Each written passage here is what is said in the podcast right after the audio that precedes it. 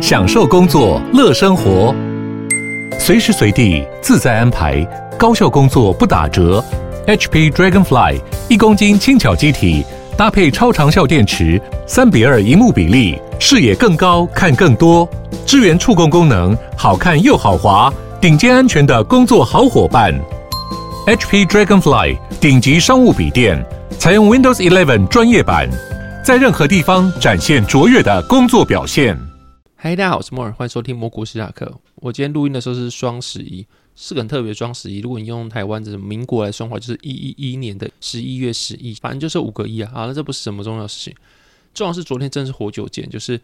你会看到昨天费城半导体在 CPI 出来之后，然后开盘之后到收盘竟然涨了十趴以上。但说你说指数十趴有没有？有啊，恒生指数有啊，但是。那么成熟的地方呢，又全世界最大的市场，美国市场的费城半导体指数，一个指数可以涨超过十趴，真的就是个非常匪夷所思的事情了。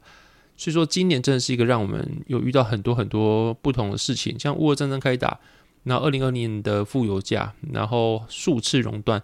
到今年还有什么负天然气价，然后 FTX 的交易所爆炸，这个真是一个非常匪夷所思的事情。很多人都跟我推 FTX，然后很多很多 KOL 也是推这个，因为理论上你不会觉得说一个全世界第二大交易所会爆炸。当然说交易所是没有受过监管的啦，然后你不会说它可以跟实体银行一样，但是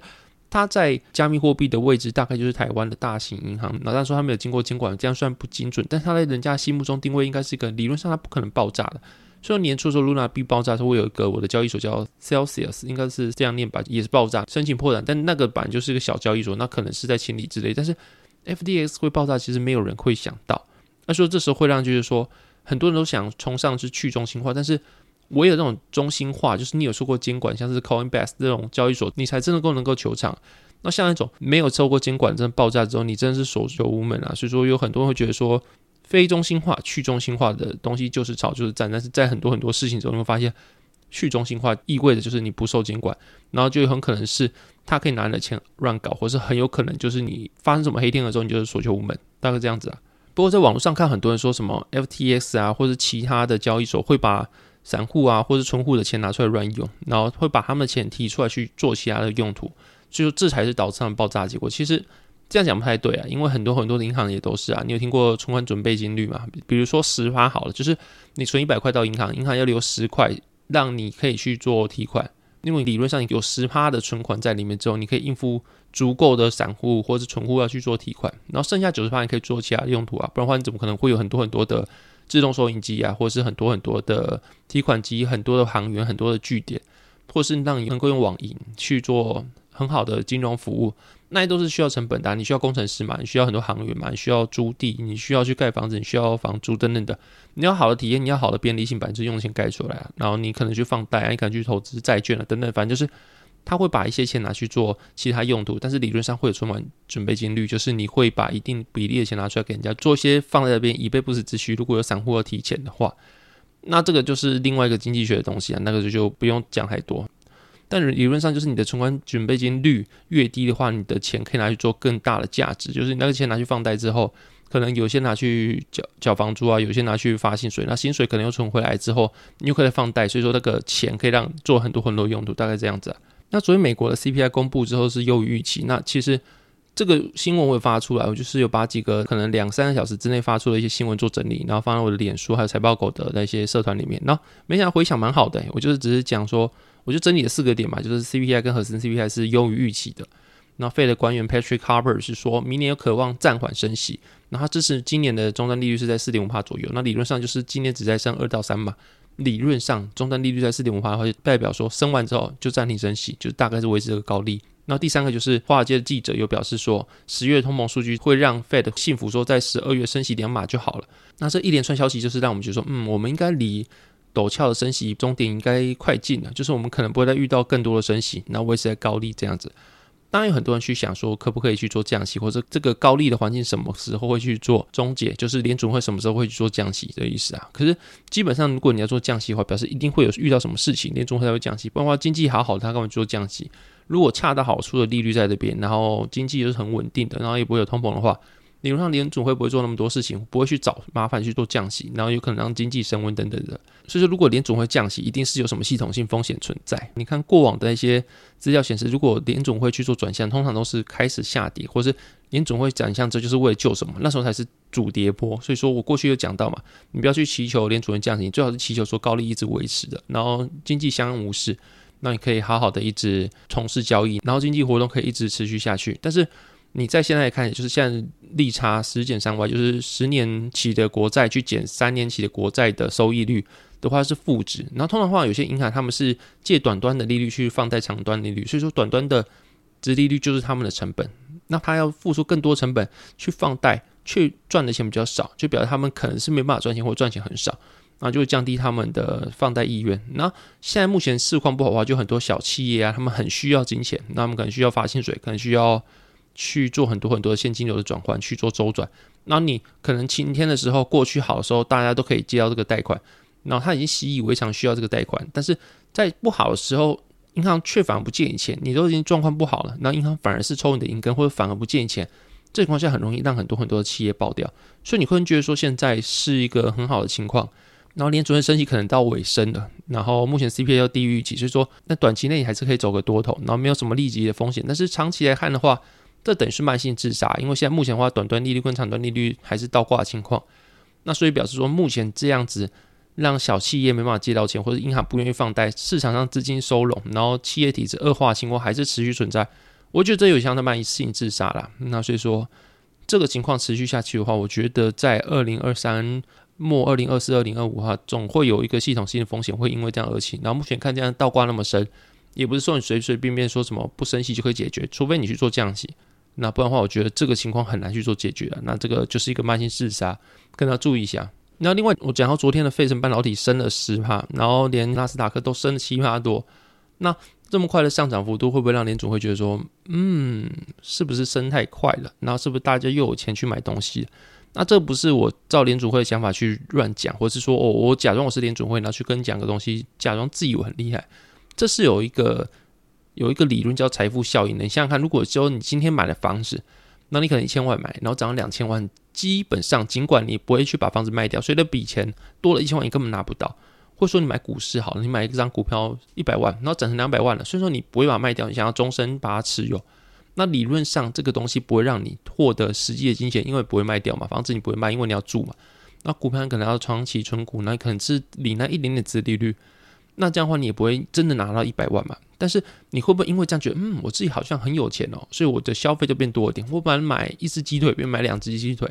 我本来储值游戏储值三百块，变储值六百块，有可能嘛？就是你的消费会因为你那些财富的。感觉你觉得你自己变有钱，然后就花钱变更大手大脚，有可能吗？所以说这时候你的资产价格上涨太快，会不会就有财富效应的出现？然后联准会绝对知道这件事情，那这可能是让他不热见。所以说会不会因为上涨太快，他要出来去讲几句话，然后打一下市场？然后在空窗期是十二月嘛，所以说在这段时间可能是空窗期，可能会让市场的资产适合上涨。但会不会在十二月附近的时候，他们又出来讲什么话，去试图打压快速上涨的资产？我自己觉得啊，那当然还是还是做多为主啊，就是没有什么太大利息风险。但就是如果联总会出来讲话，可能会引起一些波动，可能要注意一下。那其实，在这个熊市之后也是蛮有好处的，因为熊市之后才能够更多时间去充实自己，或去找更多很多的现金流来源。然后现在可能就是资产慢慢再回来，但是因为有更多更多的经营在粉丝团，或者是去学更多东西，所以会让你有更有心的。然后更认识自己，然后另外就是因为有更多的现金流来源，你可以过很多的生活，并不是建立在资产价格上涨，而是你这个人有更多的赚钱的能力，能够让你去支应那些生活。像我最近就是，可能去年是我订喜来登吧，在十一、十二月嘛，十二月的时候我有去喜来登吃饭，那时候是因为大多头价格上涨，我觉得嗯自己很有钱，就有点像刚刚的财富效应，然后就订了十二厨去吃，吃到饱。那时候就说很赞诶，就是。我现在每年如果照这个情况下去，我每年都可以财富自由。我甚至在想说，我要不要辞职？可今年这样子一熊市过来之后，我就觉得嗯，幸好没有辞职。但是在这个情况下，我就是更充实自己，更去找更多现金流之后，那现在我不会觉得说股市上涨对我来说资产是多多少。我反而觉得说我自己能够靠我自己的双手双脚。当然说股市也是啊，但是我可以靠股市以外的地方的其他的工作技能去赚到钱，能够指引我生活。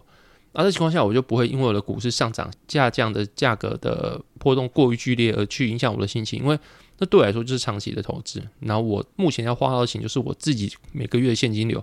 这情况下，我去订一些还不错的餐厅，开始慢慢又回来订了。然后这个跟股票已经完全没关系，而是我觉得说我自己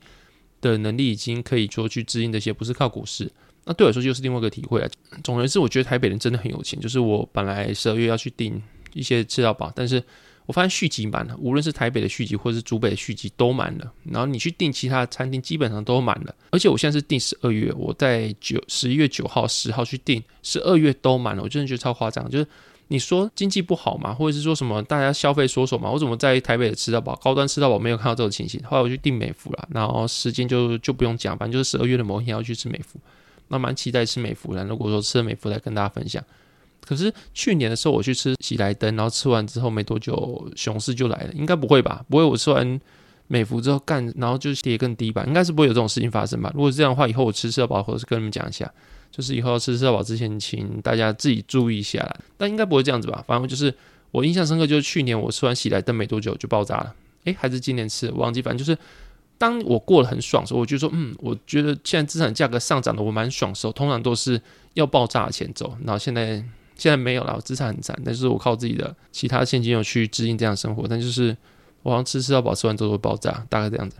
然后本来这个礼拜有出版社找我，然后可能分享一本书，我觉得还不错。然后可能下礼拜分享，还有办抽书活动，那可能就是下礼拜趴开始一起办抽书，会抽三本，那大家可以敬请期待一下。是讲景气循环的一本书，然后它专门是讲台股的。那我自己实际翻完之后，我会觉得说，我当然不会为书里面的内容去做背书，但是我真的觉得说，他去。佐证台湾的一些资料，或者是说它里面一些资料，然后甚至我会去相信那些东西，然后对我的资产配置或对我的观念来说，会做一些重新的审视，我觉得还不错。那就下礼拜分享。这礼拜的话，我会快速的讲一下，就是目前的世界局势跟美国选举后面会预测的情况，就是世界状况。那首先的话，有个东西是大家一直提到，叫 early voting，就是提早投票。那提早投票基本上就是一个月前就可以开始投票，然后投票的话可能会用邮寄的啊。就是你投邮局，然后帮你寄到投票中心之类，美国的啦。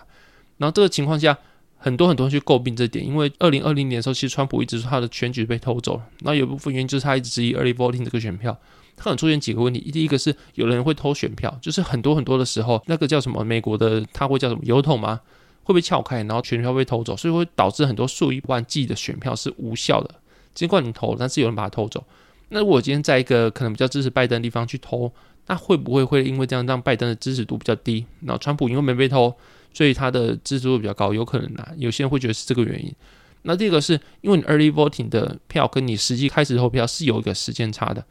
那会不会觉得说，诶，我觉得我本来投第三个支持者是我比较喜欢的，第二个支持者还好，但总比最后的支持者还喜欢。但是我发现我最喜欢的支持者有可能不会上，然后就转向去支持比较有可能会上的支持者，只是为了让另外一个不上，有可能的，所以会有弃保啊，预期效应。会导致说原本的，如果说大家都一起投票的话的结果，跟我用 early voting 去投票结果会有不一样，所以这几点是让人家会比较去诟病的。然后目前根据美联社有个叫 Vocast 的选民调查结果表示，就是目前来说，美国人他们最重视的议题基本上就是通膨嘛，那第二个就是堕胎权，然后第三个就是未来。这些候选人会给他们的方向，那主要就是通膨跟多胎权嘛。因为另外一个候选人方向，基本上每个人去投票都会想到这件事情，所以说这有讲跟没讲一样。那你看目前民主党就是拜登的政党来说的话，从二零二一年以来，其实拜登的民调一直没有超过五成，然后最近看到民调只有三成九，所以说大家都觉得民主党快输了。有一部分原因是因为美国选民会觉得说，因为过去的通货膨胀啊，导致杂货或者汽油、粮食，就是他们需要花费生活的一些成本都飙升，他们就很不满这件事情。那所以说，很多人就甚至是共和党都拿这个去打拜登，说他没办法去压抑通膨，或者说他的执政下导致经济衰退的事情发生。然后或者是你看最近裁员嘛，就是甚至连总会想要用裁员的方式让通膨打下来，但是裁员真的是每一个数字你看起来只是一个数字，但都是一个家庭。所以有时候你为了降低通膨，让每个人可以过好生活，但你却用让人家失业的方式，那这些被失业的，如果你不用这个手段，他就不会失业。然后他背后可能就是一个家庭，他有爸妈要养，有小孩要养。那情况下，你真的很难说什么方法才是可以让选民是有福祉，甚至是让你的选票是能够稳固的情况下，又可以把通膨打下来，其实很难呐、啊。反正就是这情况下，其实拜登没攻击很惨，但共和党有自己的问题的，就是很多人会觉得说，因为从二零二零年之后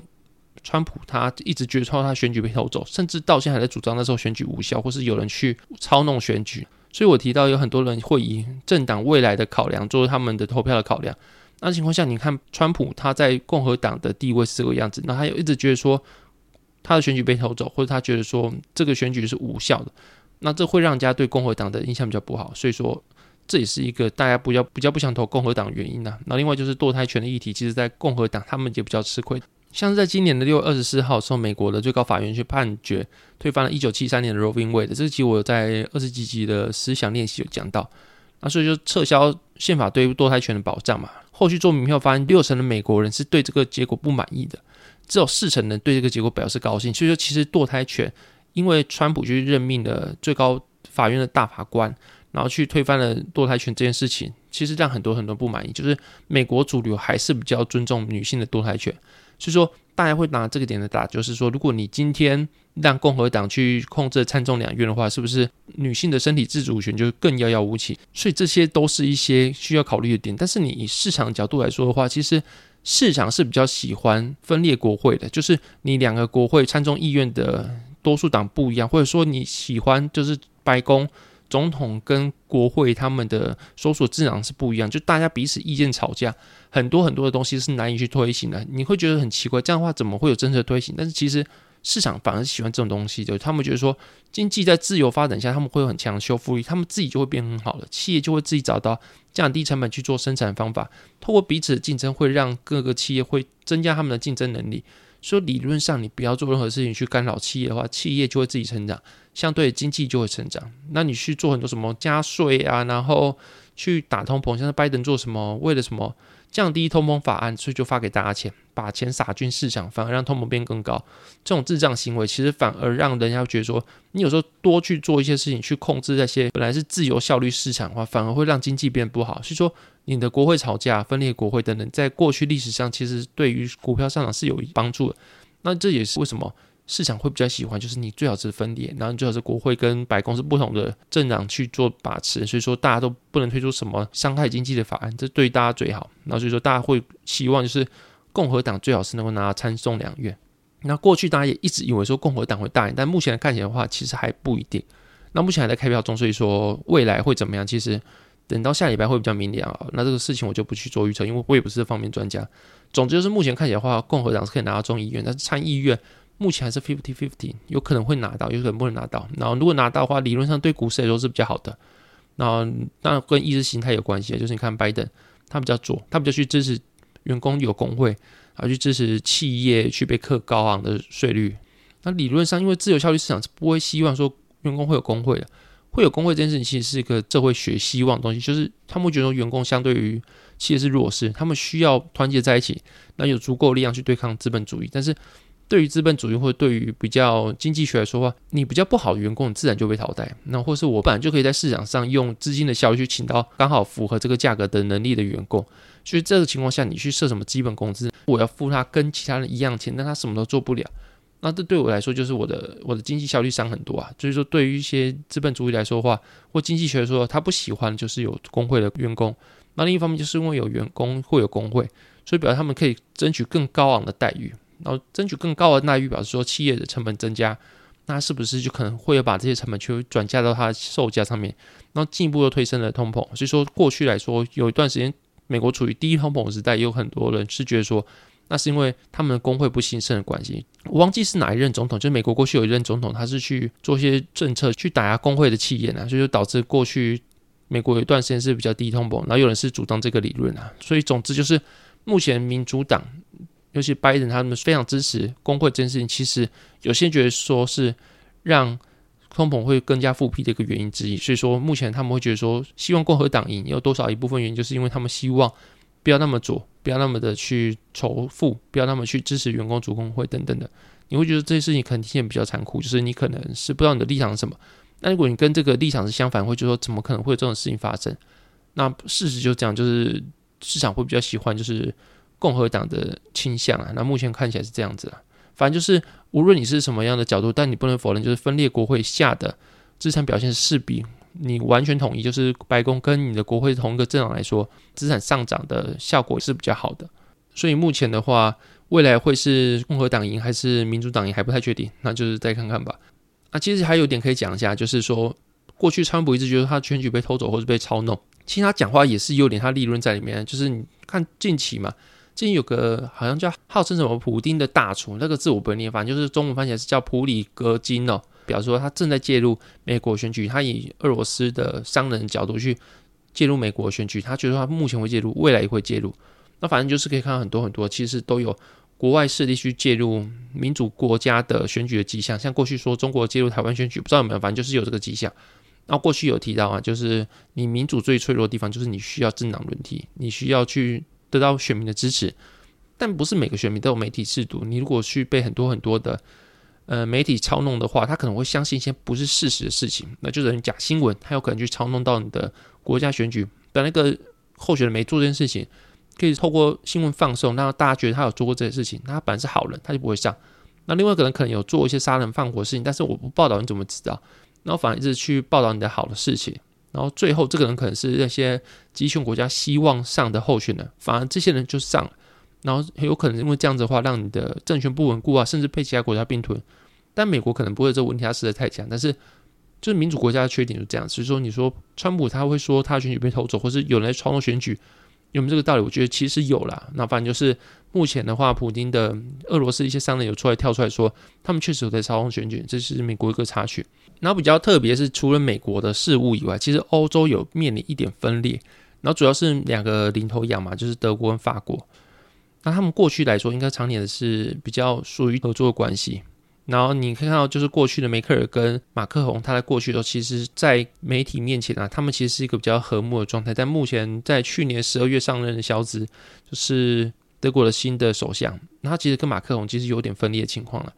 那比如说在十月二十号的欧盟峰会，马克宏在记者会之后跟大家表示说，他就说柏林在孤立自己，就是有点一昧独行的感觉。然后这个情况当然萧兹有做反驳啦，但是这情况就可以看出他们其实有点擦枪走火。那这原因其实有几个，第一个是战争的关系，因为过去大家都知道，就是德国跟俄罗斯他们比较合作密切在能源上面。然后所以说后续俄罗斯开打之后呢，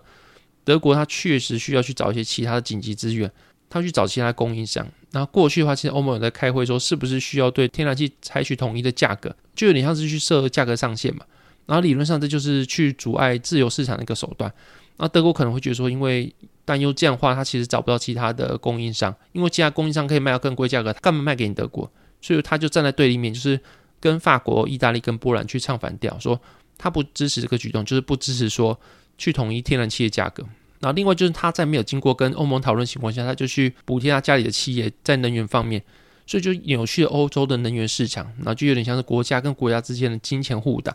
那这就有点出乎大家意外。其实大家如果合作去限制能源价格的话，理论上。会有不错的成效，但是德国就觉得自己要打价格战，因为它其实是经济比较好的一个国家，跟其他国家比起来的话，那就觉得说我花钱去跟其他国家做竞争，那这有点乱了欧盟本来里面的一些做协调或者合作的方式，所以其实大家会对德国这些东西比较没有办法去做认同，或比较没办法去做理解。那当然说这样的话，其实其他国家也有反制措施，像是德国，它其实支持一个叫 MiCat 的天然气计划，他们预计从北非透过西班牙跟南法。把他们天然气输入到欧盟的其他地方，然后降低对俄罗斯能源的依赖。但是法国就否决这件事情，他觉得说这件事情的价格太贵了，那你要花多少时间去完成这件事情？但法国否决之后，他反而去跟其他像西班牙、葡萄牙去宣布说，而且打造另外一条海底管线叫 Barmart，然后去取代 MidCat。然后这件事情就有点像是跟德国打对头，就是我不准你造一些天然气管线，但我自己要造一个天然气管线。然后反正就是。他们两个在很多种种绩效发现，其实德国跟法国已经开始有点不睦的情况发生。然后另外就是在国防方面，他们其实有点擦枪走火情况发生，但不是说打仗，这是他们在国防预算的方面，像是他们在过去在二零一七年有共同推动一个整个欧盟的旗舰防御计划，但是计划却被去年十二月上任的肖兹去做冷冻，然后他把这些预算去拿去跟美国买 F 三十五的战斗机，然后其实让法国有点出乎意料。然后德国为了彰显自己的在欧洲的地位，所以他甚至还会说，他希望把欧盟往东延伸，然后可能再多个三十到三十六个国家，然后让德国作为整个大陆中心的国家，然后让德国有力量去把东欧跟西欧去做连接，然后再连接北欧跟南欧，然后这种话其实你听到，他就是没有讲到法国，就是其实欧盟最重要两个国家就是法国跟德国，但有点去彰显自己的力量，想要把法国去推到比较孤立呀、比较边缘的位置。那情况下当然会惹毛法国嘛，那所以法国跟德国就会有这么多不睦的情况出现。然后其实各国媒体基本上都是对德国比较不友善了、然后像法国媒体就会一直讲说德国的小子怎么样怎么样，然后像德国媒体自己也分裂啊，然后有一部分人觉得说。我们自己的总理不能够这样做，那一部分人也当然是捍卫我们德国的权利。反正就是目前的话，媒体的风向是非常混乱的。然后这么混乱的话，其实会让其他的欧盟小国，像波兰啊，或是波罗的海的一些国家，开始质疑法国跟德国的同盟能不能带领欧盟走向更好的环境，或者是该不该让他们有领导地位去领导整个欧盟的走向？因为他就是这两个国家就在胡闹嘛。反正就是目前的话，这是一个现在进行式，就是德国跟法国之间有点不睦的情况发生。然后与此同时，就是中国在那边也有自己的一些小动作，比如说他可能目前或就是跟美国啊，或者跟其他欧盟国家是比较渐行渐远。像我上集有提到，就是目前中国比较像是跟北韩，然后俄罗斯在同一个阵营，然后相较之下，像欧洲像 NATO 啊，或是跟美国，他们是比较属于一块的。然后所以说，在他们已经有点像是分裂或者孤立主义的情况下，中国它其实不用官方的政策，但它其实有点像是用民间的方式去。把它集权，或者把它比较高压的手段去扩张到其他国家境内，像最近的话就被提报，就是他们的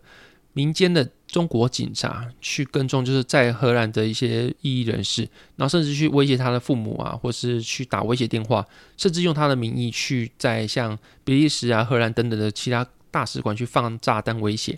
那反正就是他用很多很多的方式，以民间的方式去威胁那些在海外的异议人士，去劝导他们自愿回到中国。反正就是他们会用这些方式去把那些异议人士去收回中国，那这个情况其实就可以显示出中国跟其他的民主国家是有点渐行渐远的方式。然后目前的封城政策啊，或者是一些共同富裕啊，或者对于企业的高压管制，那也都是同样的行为。就是其实中国有点想走自己的路，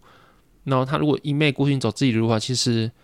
对台海关系啊，或者你觉得说对台湾安全来说，我觉得是没有帮助。他如果没有想跟国际接轨，就是。让自己走上一个其实像团体计划，我会讲过，就是你看习近平附近的人，其实都是他的习派。那习派又或是说附近都是一些吹马屁的人啊，但一定会有事情发生。就是无论讲好了坏的，他们都是吹马屁，不会让你知道外面真相。就比如说我封城好不好？当然是外资都提款走了，大家都不看好这个政策，但是他们说。习近平大大你英明，然后当然说外资那些都是短浅，就是你这样做很带领国家走到正确方向。你看，当然可能会有这种事情发生，就是你已经做错的事情，但还是会捧你，然后越捧觉得说越觉得说自己才是最好的，然后其实其他的人其实不懂你，其他人才是傻逼。然后情况下会不会导致中国去做一些其他的